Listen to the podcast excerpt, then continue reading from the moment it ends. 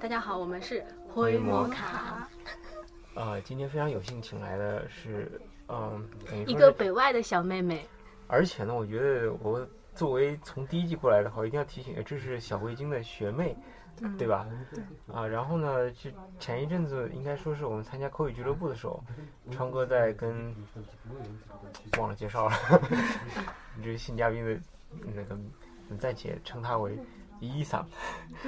呃，我们我们很喜欢给嘉宾起外号的，这是一种，我觉得一是对嘉宾的从某一种方面的保护，第二是这样的话可以更更多的畅所欲言，因为不用操心很多就是有的没的必要。呃，路上去参加口语俱乐部的路上，川哥跟伊桑在路上就聊聊到这个学俄语的事情，因为川哥基本上跟人家聊聊到最后都是学俄语的事情。对，然后就忽然说那个伊桑中学就开始学俄语，然后然后一上自己给自己，呃，没有自己给自己，自己上自己有想一个呃灰摩卡一期的题目，对，是。就是我当时想的是，呃，我一个六学学了俄语十年的高启是怎样被呃在大学学了四年的那个零起点生玩虐的一个故事。我我现在就就觉得很搞笑，呃，很很意外，就是因为今天来之前，我跟川哥就是开录之前聊的时候，川哥是在网上查了一下，就是中国在中学时候学俄语的人数竟然有，呃，我大概呃前段时间我们做一个报告，大概查一下，现在中国学俄语的呃大学生是有两万，呃就是中国国内，然后中学生的话是有八万，啊、现在中国二零一七年二经根据二零一七年的数据，呃开设俄语专业的高校是有一百三十所，然后其中四十三所，也就是百分呃很大的一部分是在东北地区，然后我说，对，那就是说，中学学俄语的主要是在东北地区吗？嗯对。因为没有像我们一桑，他是在西安，像西安太原，啊太原，一个 闪闪不分的 就那个地方，就那个地方，对，差不多邻居。对。那我先问一个，就是最重要的是，为为什么你上到中学的时候，是你自己想学俄语，还是就给你指派了一个你就在学俄语班里头？哦，是这样，就是我们当时是从初一开始学的俄语，然后当时是有一个小升初的一个考试，就像现在全国有很多，呃，比如说这种开始开设俄语小语种的这种初中、高中，他们都有一个呃提前的找考招生考试。然后我当时去试了一下，其实没有想要留下来，但是呃，就正好分儿正好达到了日语和俄语的那条线儿，嗯没有达到德语、法语、英语的线儿。哦，感情还是俄语的门槛儿比其他西方语言要低。现现在现在现在那个为听听个为灰摩卡的为为什么会是这样呢？一些不是现在听灰摩卡好多，我靠他妈我也是被调剂的，因为好多大学学俄语的他们都是被调剂的嘛。真的是，俄语显然要比那个西德法要难。要难，其实我觉得门槛应该高才对。对啊，可能想当年国家地位想想想当年俄语比较冷门，想当年俄语比较冷门。可能也是俄罗斯没有，对比如说法国和德国发展的那么好。对，我觉得还是国家的问题。对，说那会儿那个民国那时候，呃，不是很多那个留学生出国深造嘛，啊，是呃，就是留欧留美的是属于那个最最高等的那个国家东北啊，像留苏留日的就是属于那个比较就是下面的，像鲁迅那种就不行了。就是现在可能也延续了当时的那种，多少我觉得还是对日俄还是在第二第二等，就比起对西西方那个西语啊、法语这些的。欧美对对对，欧美的一些。就特特别想问那个伊桑，就是从初中学俄语的感觉是什么？有什么利弊？跟我讲一下对对心得。对对，等一下，西西安市，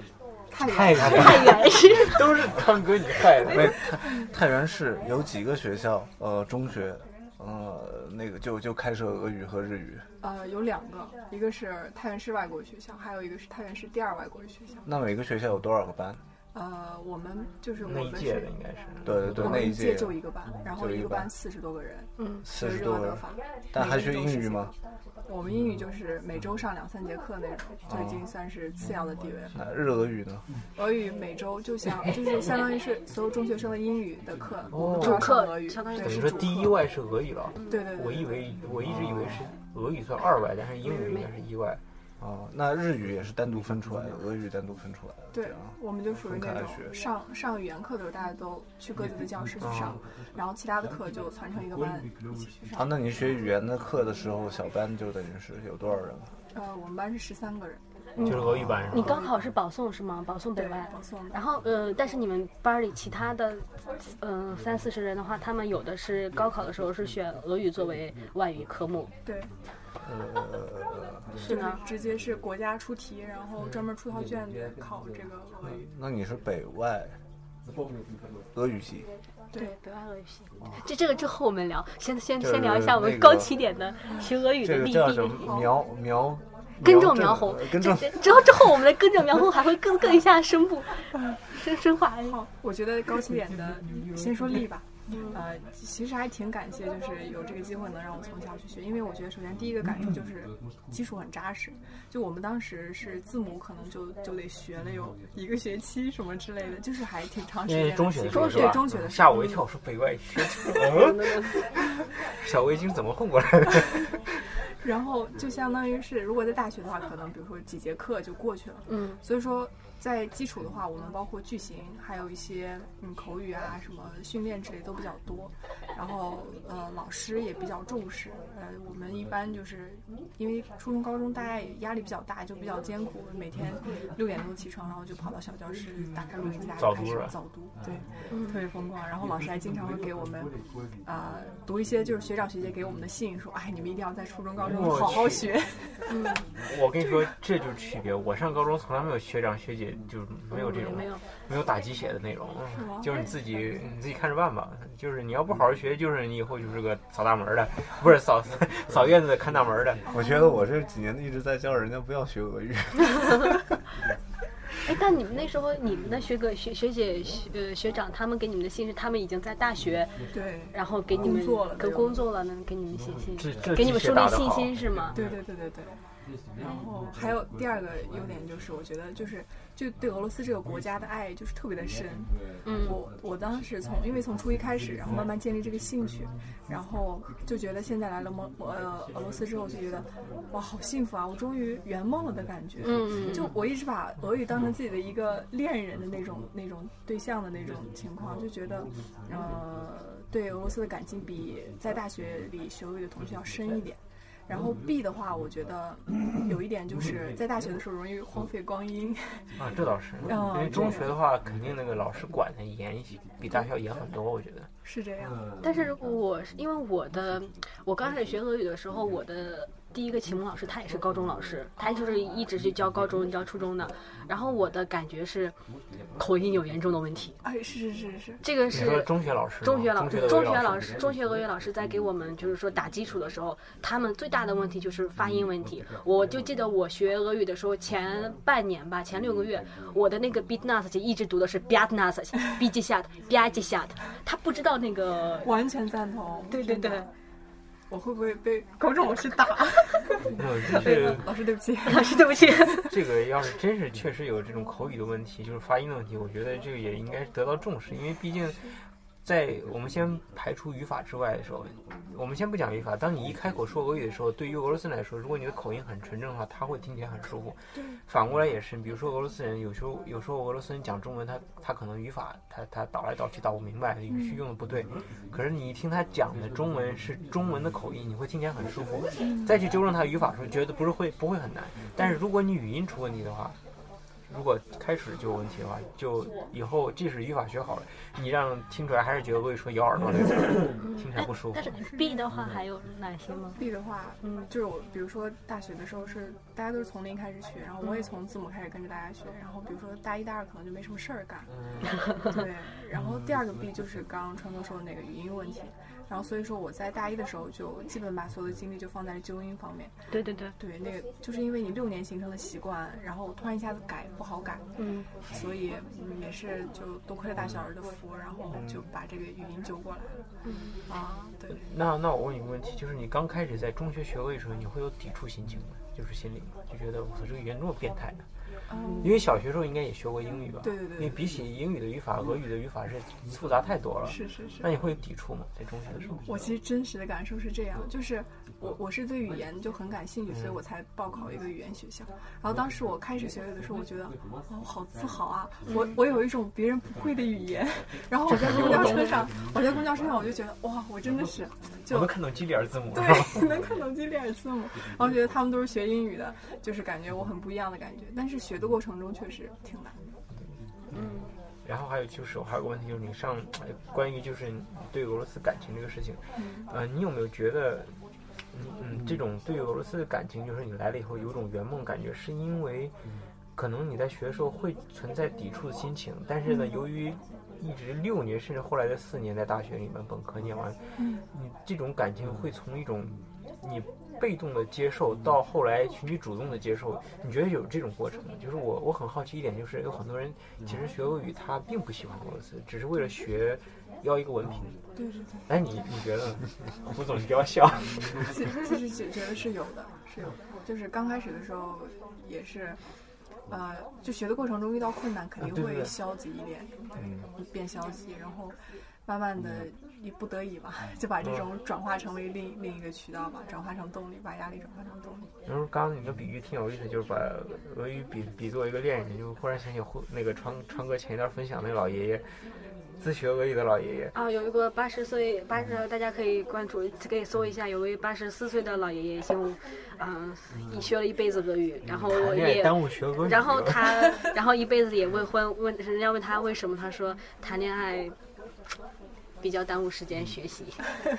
就是，哎，我问一这这个我问一事情是个问题啊，，呃，这里面其实有好几样东西，一个是语言本身，呃，很多人都说那个我喜欢语言，呃，就俄语本身。另外还有一个是这个国家，另外还有一个是这个国家文化，就是说国家文化，呃，或或者还有俄罗斯人是吧？对还有那个俄语，这四样东西，你是是从就是先喜欢这个俄语，然后再去喜欢别的东西呢，还是还是反过来？还是有的人是先，比如说很多那个学日语的，他是先喜欢日本动漫，动动漫然后再就再文化吸引了。对对对，然后再去学学那个日语，哦就反就是比较反过来。那你是先俄语，然后再那个其他东西吗？对，我是先学学习喜欢了俄语，然后才开始钻研，就是看一些涉涉猎一些俄罗斯的文化、国情，包括文学方面。我觉得大部分我们接触的人里面啊，可能就跟伊伊桑的差不多，是先学了俄语了，才去慢慢接受这个文化的。因为在我们生活的环境里面，在国内的话，你很少能接受到就是俄罗斯比较本土化的一种文化，除了就是电视讲什么卡秋莎、叭叭叭这些苏联的东西，其实你到俄罗斯来发现，其实卡秋莎跟莫斯科郊外晚上的。受欢迎程度在本地人里面远不如我们想象中那么高。嗯，有很多不如在国内高。对，就是在我们想象中，俄罗斯好像大街上都在唱这首歌，其实也就五月九号唱一唱，然后平时也就唱的不是很多，反正其实也是耳熟能详，你这个也也也是。耳熟能详是真的，但是流行程度远不如。要看什么样的人群，年轻人、大学生可能听着这个觉得烦了都，像像他们那个听到，我们可能觉得刘贝尔好好像挺那个的哈，挺代表对的对对很对对对，然后他年年轻，哎，这我爸听的歌，对对对，其实也存在这种意思。哎，那你们全班，比如说四十个人，现在大概有多少的比有一个多少的比例现在还在从事俄语？嗯，因为我们现在是，就是我大四嘛，然后现在不是中学，中学说你说你中学的话，中学现在基本很少了吧？对百分之五十吧，就。我我感觉是不是中学他们如果说接触俄语的话，他们只把它当做一个语言，不会把它作为一个专业。就是你们你们班应该没有像有很多像你一样就是学俄语专业作为大学的专业的吗？呃，有一部分，因为我们高考的时候是要考俄语嘛，嗯然后他们有时候会，就是如果有一部分是保送的同学，他们就只能选择高校的你对应的语言专业，嗯，所以这就局限了一部分人。然后剩下一部分选择参加高考的话，他们可能就不以俄语为专业了。哎，那你那时候去保把被保送到北外是什么样的机缘？当时是我们学校是，就像全国有我忘了是多少所外国语的这种高中，嗯。然后呃他们会有一个就是选拔考试，嗯。然后基本一半的人或者多多半的人都能去北外、上外、浙大，然后什么黑大什么，反正就是各个学校，嗯。但是都只能是语言专业，嗯。啊、然后就是我们当时分了有四五轮儿吧，就选拔考试一轮一轮一轮，然后再把成绩百分之五、百分之十、百分之十五这样叠加起来，你的排名到前面，你就有机会去参加这个去北外去参加这个选拔考试。然后到了之后，北外再考俄语、语文。面试这三个环节之后，如果你通过了的话，就可以被提前招进去。嗯，你等于说是第一个是等于说是被北外保送，然后你大二的时候还被外交部保送，嗯，但算是但是那个那个外交部的那个应该是更凤毛麟角的一个机会吧？对，那个是那个是不是应该只有北外有？那个其实是，呃，全国又有很多修就是语言类的这种高校大学，对。然后每个大学，就像北外，它给我们的名额是是可以报十个人，然后我们那一届就从大二里选，然后我们是七十多个人吧，七十多个人，呃，也是要你看你大二、大一、大二的综合成绩排名，排名你先报名，有自愿的人，然后再在这些人的名单里选出前十，你去参加外交部的考试，也就是跟一些上外啊，还有就像什么什么复旦啊，什么这些大学的同学们也是一起竞争，然后最后也是经历了行政、行测，还有那个比如说口语啊，还有笔试啊，什么申论啊这些东西。那那就是说，那个英语的话，是不是竞争会更加激激烈一点？对，英语更激烈，更更激烈因为学的人更多，但招的人还是那么多。。对，行，当然先插播一下。say things left unsaid make it clear cause life is running out these fade days and nights we cannot be back in those real days so take a live now just you and me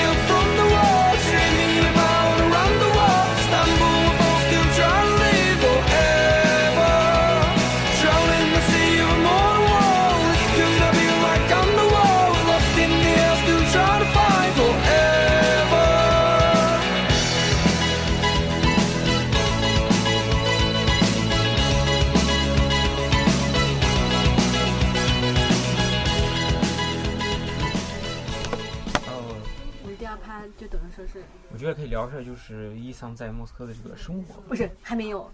嗯，你这太快了。我们还有一一节北外那个没有提，就是你像伊桑等于说是呃，OK，那个外交部的遴选已经入了，嗯，但是你有没有感觉？对我来说，我一直感觉北外人对于一个学语言的来说是一个自带光环的一个存在。有点儿。对你，你可因为我之前的话，我都是说一四年、一五年北外他们有办一个俄语集训营，等于说我在北外俄语集训营，啊就是大概一两个星期的一个上学校时上学的时学习学习的时间，然后上光环去了。对对对对对，然后然后也是也是北外的李逵、李多老师、李英男老师上课，然后真的感觉还是有不一样。你能不能大概给我们讲一下在北外上学是什么样的感觉？因为毕晕竟我晕不晕？对我这光环晕不晕？因为还会有压力吧？呃，其实我觉得就是川哥刚刚讲到的几位老师都是我们，嗯，大拿，啊，就有一些就是很很好的那个。就我在北外读读书的感觉，就是也是有一种见偶像的感觉，就是很多书上出版的书，比如说东方俄语，它的那些编者全都是我们切身切切就是我们的老师，就可以摸得到的，可以摸得到的嗯老师，可以看得到的老师，对。而且包括一些练习册啊什么，都是他们编写的。然后就是能够，嗯，就是我们老师经常上课会吐槽，哎呀，这个书编的这这这儿当时没编好，下次改版的时候再改一下这类。然后，呃，还有包括我们的那个，就是就是感觉，呃，就是就是他们能够把这个知识更准确的去捕捉到，然后去传授给你。然后其次，北外第二个特点就是比较严，就相当于呃，比如说北大，它的我们周围有北大的俄语系的同学，嗯他们毕业论文是用中文写，用中文答辩，嗯那北外必须要用俄语写，也要用俄俄语答辩。哎，我觉得这个确实挺重要的，因为你毕竟是要学这个专业的话，虽然说我我我我承认，就是比如说莫大亚文学院，即使学中文的话，最后答辩也是用俄语答辩的。嗯但即使是这样的话，我觉得北外这个套路是对的。你既然学这个语言，就用这个语言去答辩，你这才是真正的学到了这个语言的精髓，才能用它来答辩。是你看多少人会中文的，我指俄罗斯人会中文的，可是你真要去让他用用学术语言去写，包括我们这些学俄语的刚来那种，就是我跟胡总这种野路子来的。俄语会说，但是那种所谓的 n a u c h n e s 那个这种就书面的俄语，其实是个很大的问题。我能看懂，但是我不会写。嗯我觉得可能就是在这方面，可能北外确实比较强。如果你要在在不出国的情况下，嗯你去用俄语去答辩和用俄语去写论文，我觉得相当相当变态。我觉得都 没有，其实挺正常。但是其实我倒其实挺赞同北大的想法，因为北大你要用中文写的话，你学写的，你所写的东西，那就是你掌握的东西。对对对，俄语的上很多东西是一个优势，我 Yandex 一下，我几个 类似相同的 l i f e l a t 一下，我稍微整合一下，没问题啊，我可以教呀，我只是背背熟就可以了。其实它是可以混的，但是你用中文的话，你很难混。呃，对这个先先 stop。然后北外的上课程大概有哪些？呃，北外有就是分为语法、泛读、精读，还有贩毒，哦啊泛读贩毒，啊贩毒贩毒，国际贩毒集团，泛的好，跨国的。跨国的对中俄的，呃，国情分文化、历史、地理，还有外交。还有比如说一些俄罗斯名画鉴赏、名名曲鉴赏，哇塞！我一定要说一下这门课程。对对，你能先把课程弄完了之后，我们再那鉴赏吧，个。对对对，呃，还有呃，让我回想一下，还有经贸俄语，嗯呃，还有一些口语俄语，就是怎么接团，嗯，还有导游俄语。对导对对对导游俄语，这都有。对这些都是选修课。嗯，对，还有一些就是那个政，就我们就是北京是政治中心嘛，他就会教一些什么，让你看那个巴斯拉尼亚，然后那个呃总理外交辞令，对外交辞令这方面对比较多一点，基础的就是词汇语法。好，嗯哼。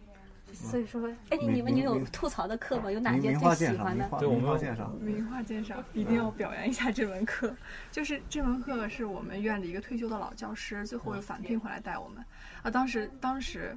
我上的时候简直太崩溃，就每节课上都想睡觉，但是这样坚持下来之后，觉得哇太有用了这门课。就是他来了之，我来了之后，莫斯科之后，我看到那个 t r e s i a g o v k a 里面的所有的话一一般比比较有名的过话，他都讲过，我就感觉也是见到真迹的感觉。就有点后悔当时没有很认真听，是吗？对对对，但其实我那那门课还算比较好的，对，就当时我考了九十八，然后我就觉得哇，真的是他掌握到了东西，然后再看一些什么伏尔加河上的纤夫啊，然后包括施什根啊、列维坦他们那些画儿，就是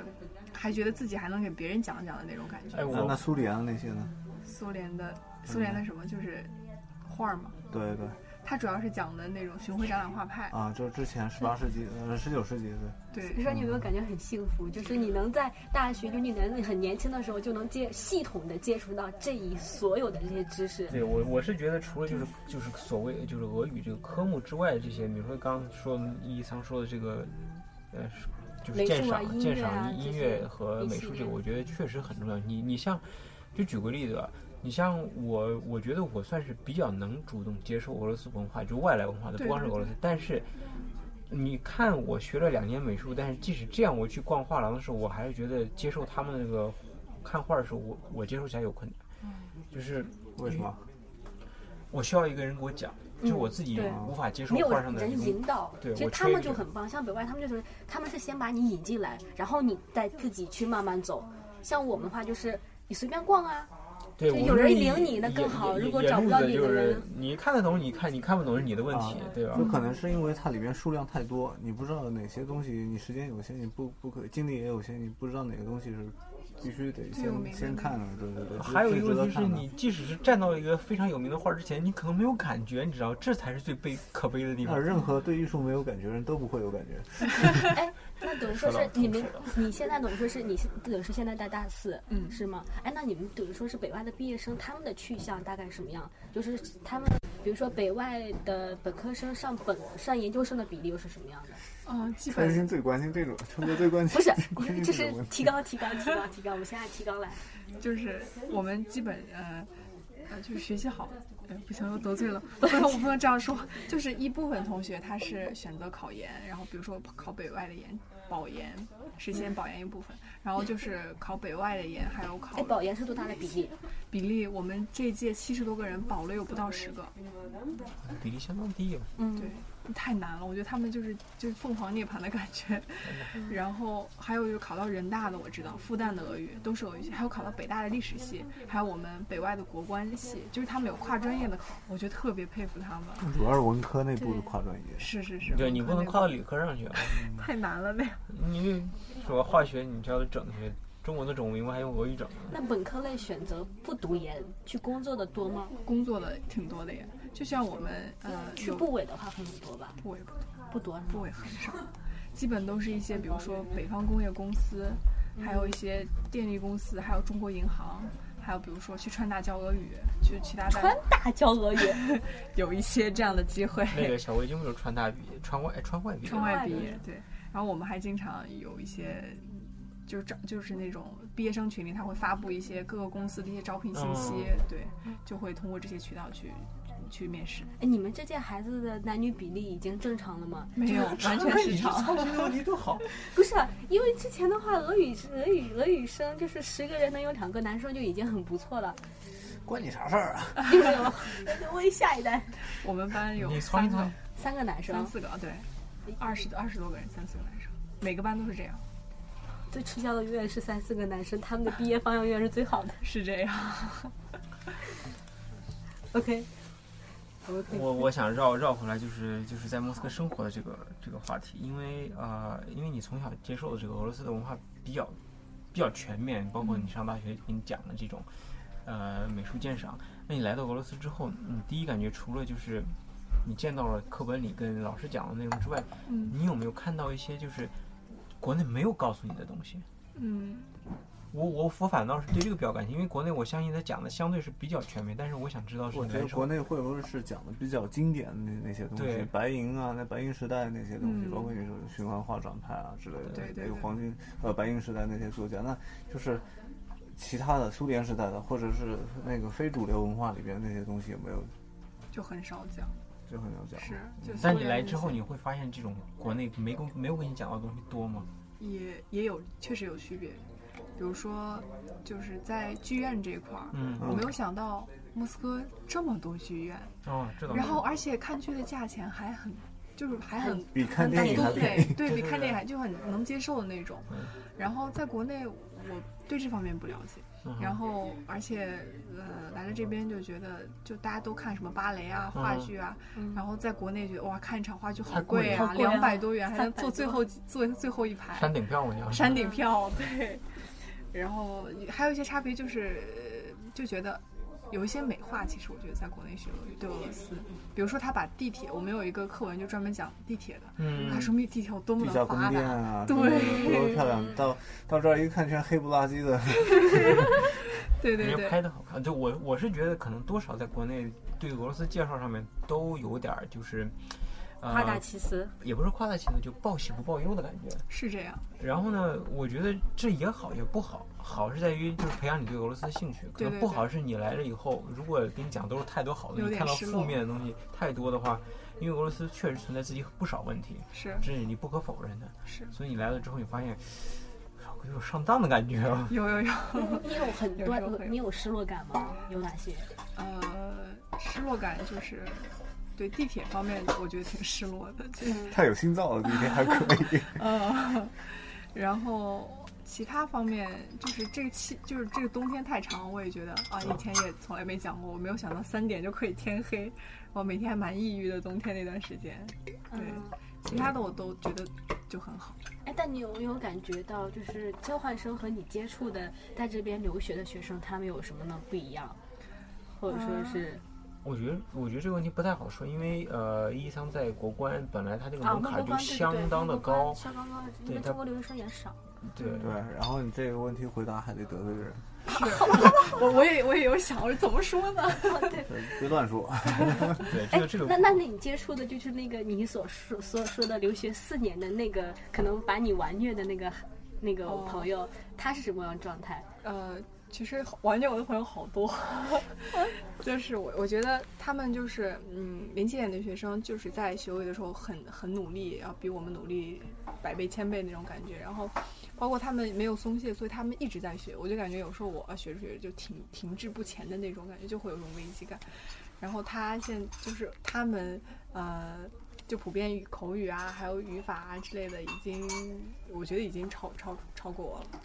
对，你说在这边遇到的，呃，没就是和我们一起上学的，在北外的一些同学，啊，对嗯啊，特别努力，就是难以想象的努力。嗯，明白。啊，我大概嗯，就是，其实你是说，就是说，其实玩虐你的，其实还是可能就是说大学的同学同学，就是，但是你有让你惊艳的这边的留学生吗？没有，没有，这边就相对来说，这边还是一个很松散的，是吧？相如果相相对国以这边的环境和国内的来讲，对这边稍微你松。你说直接在这儿那个直接过来留学的中国学生吗？就像我们这种野路子呗。对对对，我告诉你，前前你们很强啊，我觉得。前前几天我看那个那时候上学用的一本那个语法书，嗯然后里面做十道题十道全错。我觉得呃，也不是说完败吧，我觉得可能我们就是这种来以后学的和你们在国内甚至从中学这样子一直学的，可能就是目的不太一样。这是舵主之前一直跟我讲的一点儿，就是他说我学俄语就是为了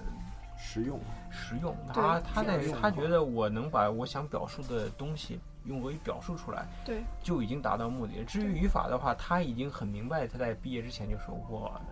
毕业之后不会找跟俄语相关的工作。对，所以我觉得他这个想法其实是挺，开始我不理解，后来我觉得理解其实也挺对。你看他现在生活也很好啊，所以他也没有必要说，他可能会对俄罗斯的生活比较怀念，但是对俄语这件事情他没有很多的就是 值得怀念，对他来说。那刚刚还有一点就是这个剧院的事儿，我昨天去听了一场音乐会，让我挺意外的，嗯就是莫大有个植物园，你知道，在那个嗯呃 p r o s p e c t Milan 那个地方，嗯它里面也有小音乐会，而且室内音乐会。它用的钢琴可能有一百多年的历史了，然后那钢琴上还有两个就是放蜡烛的架子。然后那个我昨天去听音乐会，真的是把那个钢琴上的两个两个那个蜡烛架子点上了蜡烛，嗯请来了一个唱美声的小哥，请来一个给他伴奏的一个可能中年的俄罗斯女钢琴演奏那样的，就是这种小型音乐会。你知道主持是谁吗？我让我最境外、最呃意外的不是演奏的人和这个唱歌的人，而是这个主持。嗯这个主持是呃，等于说莫大植物园的院院长。嗯他是自己很喜欢这个东西，他觉得我们这个植物园的话，不光是应该有这种科学的部分，因为他还是搞研究，就花园这种，呃，植物，农学对，算是农学吧，就是园丁这种，啊，植物学对对，培培培育新的这种物种这样的。他说，我觉得我们这个花园应该还有艺术的部分。说他自己很喜欢艺术，然后呢，他又发现就是这个园里面有一些当时帝俄帝俄时期或者沙俄时期留下来一个这种小的那种叫实验室，里面还有钢琴，嗯他就把它修复回来以后举办这种小型的音乐会，然后我就觉得哦，他自己特别喜欢，你知道吗？嗯就特别感染人。他说我我今天的这场音乐会我来做主持，我是这个很骄傲。对他真的很骄傲，而且他在下面就在听音乐的时候，他也是非常激动那种表情，就是呃我就坐他旁边，因为我很意外坐他旁边，我就看着，哇塞，这个我说这个院长也太那什么，然后他很骄傲的告诉所有的人说，我们这个莫大的植物园的 Instagram 的粉丝数是全世界唯一一个就是数量这么多的一个科技性的那种园呃哦，科技类的。对科技类的这种呃粉就受欢迎度这么高的一个主页。然后后来查一下说，好多零和后面就是，就他自己很喜欢。这我觉得就是俄罗斯可能也是真是他他的那个对艺术这种文学之类的东西，可能就是群众基础比较比较好，相当好然后对普及程度很高。嗯嗯，再插一下。stage where we should be to live along. We have some rules that we taught. Being out, don't take your eyes off a cage. There is a cage we're living in. There is a rage we're living out in this game. Don't take your eyes off. I wanna say things left unsaid. Make it clear, cause life is running out. It's fake days and nights. We cannot be back to those real days. So take a leave and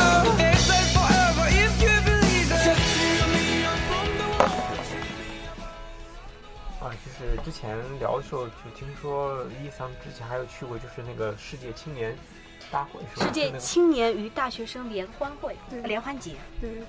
就是索契那个所去的那个。啊感觉有有，我先问你有吐槽的部分吗？呃，吐槽的部分还真没有。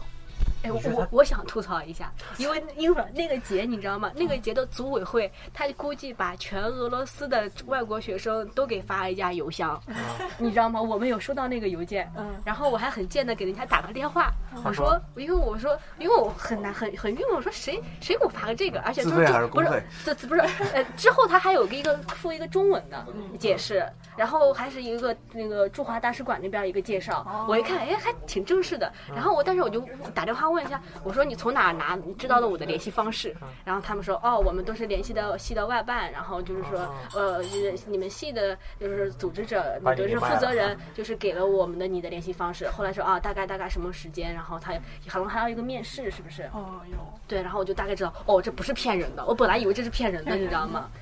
发起邮件。对。我我们当时是就是在北外，老师发了一个通知，然后我们就报名，他就也是有些俄罗斯人，他就来通过那个 Skype，然后来面试我们。最后我参加的是我我先问一下，是去面试是当志愿者还是参加这个活动？参加活动，这个这个是有区别，就是你可以，呃，他可以把你分配到参与者，也可以把你分配到志愿者哦，他随机分配，他是，这个很随便。这个好随意啊！我觉得而且这这个节的话，我之前我本来想打算还去不去了，因为我本来以为是每年都有的，你知道吗？啊不是不是不是等到这个。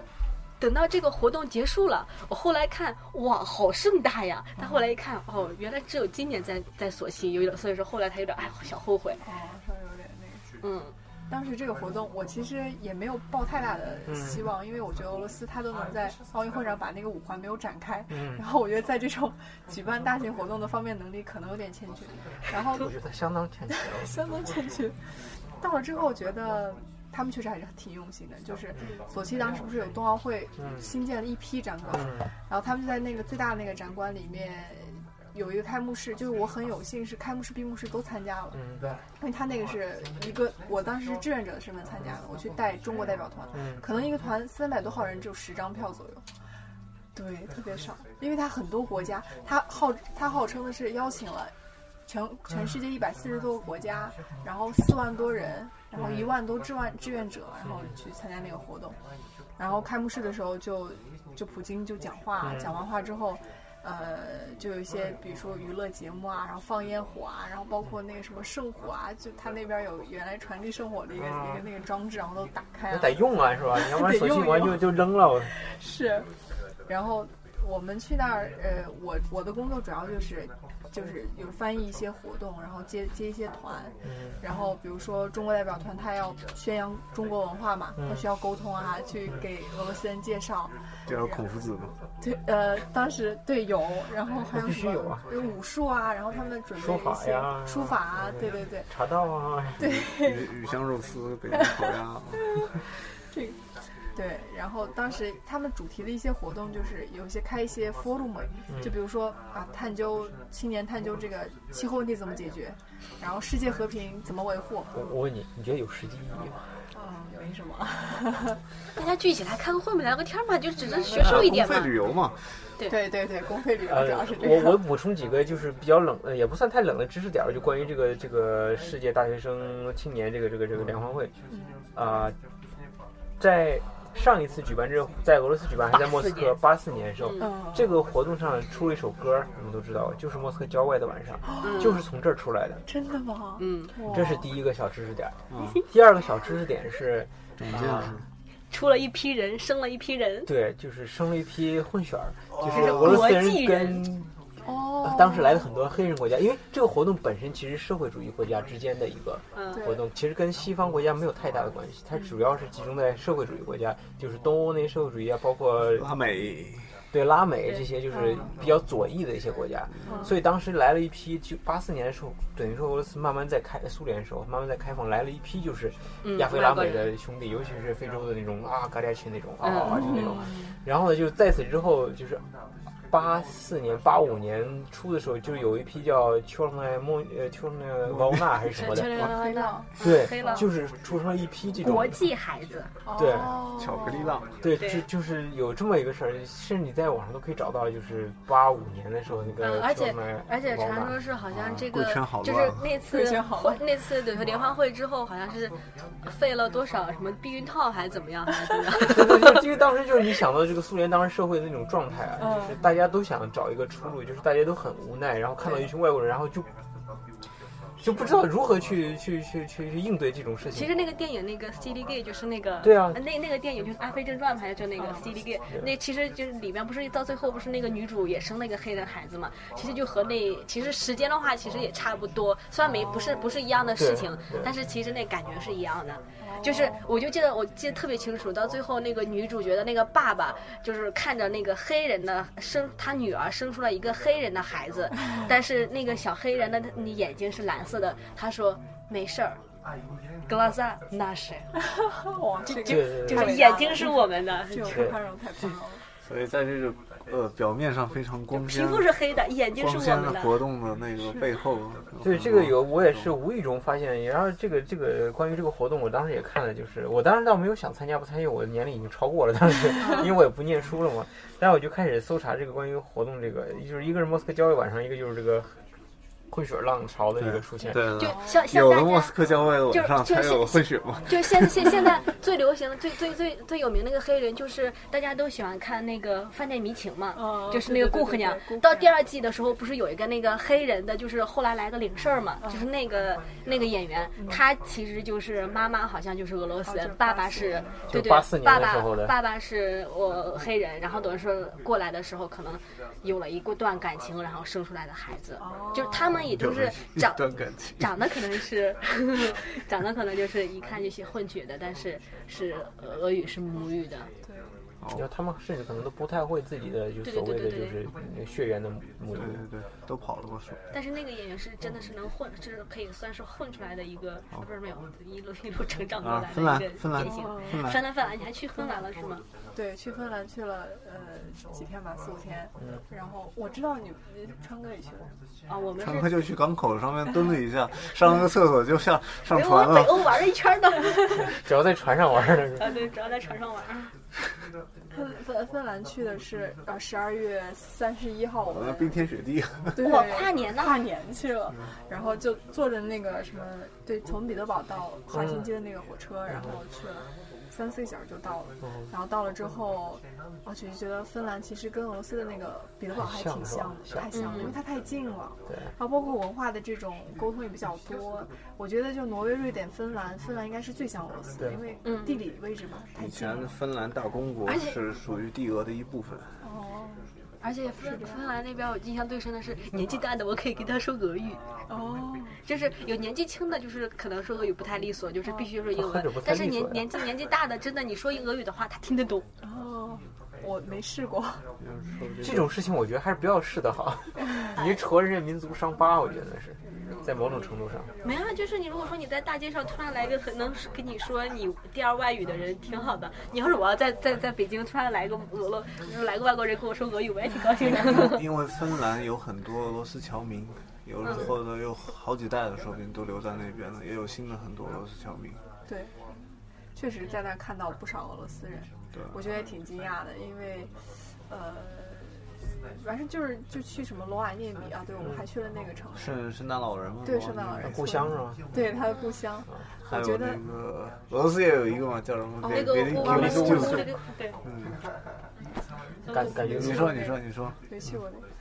啊，就是觉得罗瓦涅米罗瓦涅米，我觉得他的感觉比哈尔辛基要好一些，因为我罗瓦涅米它纯粹就是那种乡村的那种感觉，它是非常的北边是吧？对，非常北边。嗯，你看看到习近平那个照片了吗？呃，他跟那个圣诞老人，对对对，对对对，我哇看，到那边还有这么他去过去过，因为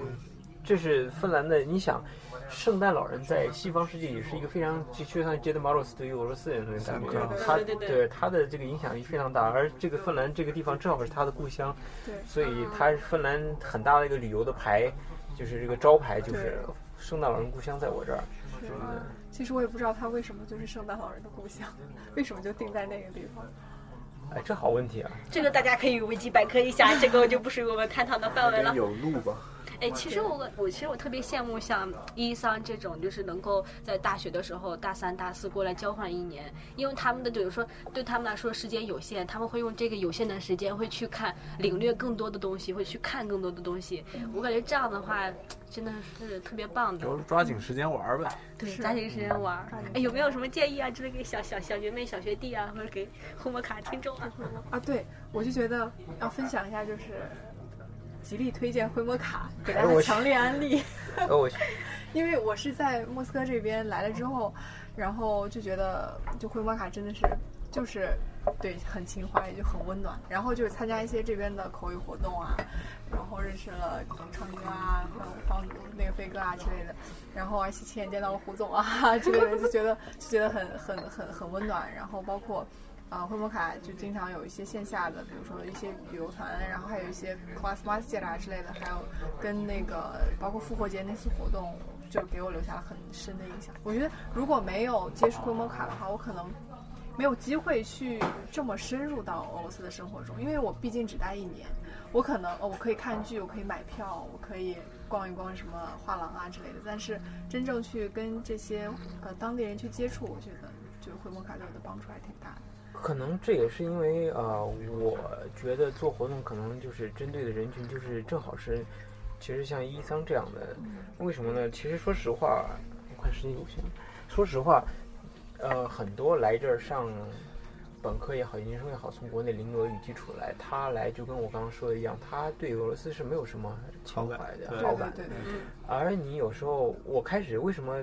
但是也只给大家举个例子，可能也是也不是例子，就是我为什么要把这个嗯活动的通知放到 Facebook 上，其实是因为，一是我之前举办活动的时候，其实活动是在微呃微博上的，哦可是微博上我们确实人相对多一些，但是我发现很多人来参加活动，并不是因为他对我们举办的活动感兴趣，而是因为他太无聊了。哦然后举办活动，我们要不然是请那个讲解讲中文，或者是我会多少会翻译点儿。嗯可是有时候发现参加的人他根本不听讲解，那我觉得对我来说，或者对讲解来说是一种就是不太尊重人家的工作。是包括尤其像我这种，我又不是以这个为为经营为目的为为生的，那我更希望是大家能真正接触到就是俄罗斯文化，去听他的讲解。那我发现很多就是他来是因为他在宿舍太无聊了，所以因为有个活动才来，而不是因为这个活动本身很有意思才来。那我就觉得相反来说，如果你放到 Facebook 上，一是那些马来西亚的小伙伴真的他对这个东西很感兴趣，这是第一。第二还有一些就是国内的呃，就嗯。我当然不不建议大家翻墙，但是我发现，其实你真要去用了 Facebook 之后，你会发现俄罗斯很多本地的活动也是在那个上面都在上面。你像 b a r g o r g o 啊这种文化公园啊，或者是各种各样的公园博物馆，它不可能在微博上给你发建一个对对主页。那 OK，你天天在埋怨说微博上什么活动都没有，那是你天天做微博上不可能有，他们没有在上面有平台，最多是雇我开一个微博，可是让你去购物的。啊，那呃文化上的东西，你自己其实完全可以上那个 Facebook 上，或者你退一步到港大上都有。对，我无非做的就是把这个东西转发到那上面。是。之前我可能比较有空，把这些东西都弄到微博上，后来发现我时间不是很多，嗯。那我何必去把它抠回来再弄到上面去？然后发现其实大家对这个东西不是很感冒，或者是自己太无聊了才去，那我就干脆弄到 Facebook 上，然后你觉得有兴趣，大家自己过去就好了，我也不用组织，所以就是那个群建起来那个小组，那个乐活莫斯科就是，我基本上周四周五都会丢一个周末的活动放到那儿去对，，让大家开始哄抢。对，你自己去 机场看到哦，已经没了，啊，没有没有没有没有名额了。没有没有哄抢是另外一回事，就是一些周末出行的推荐。嗯，你比如说，呃，上一周是一个什么特朗美食 White，对对对，美食推荐的一些东西，其实都在微博上也有。我有时候东西现在是反过来，其实我们微博上有很多资源是在飞速上没有的。哦，我现在有一些东西是反着，比如说川哥的有些内容，对，川哥把东西翻译出来加上字幕，我现在反的去弄到 Facebook 上，嗯然后很多一些马来西亚呀，或者是一些他们从台湾他们过来的小伙伴，嗯对东西也很感兴趣。他们有很多学俄语的人啊，发现哎，其实这个资源很好的。对，然后就是我觉得就这个平台跟大家分享一些我们手上的资源。那你愿意接受，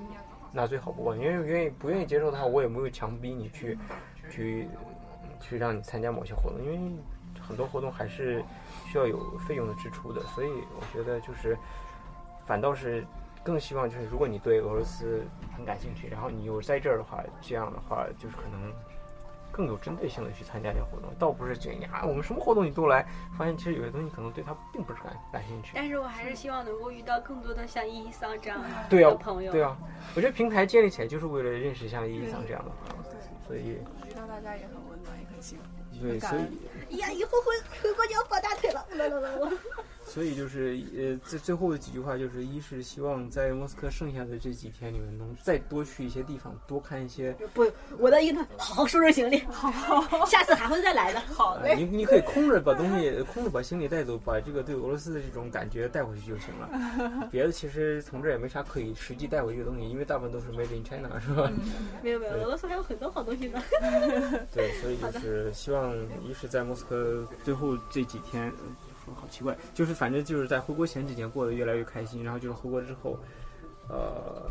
学业跟事业都能有很顺利的进展。谢谢大家，感恩回摩卡，感谢大家，再见，收。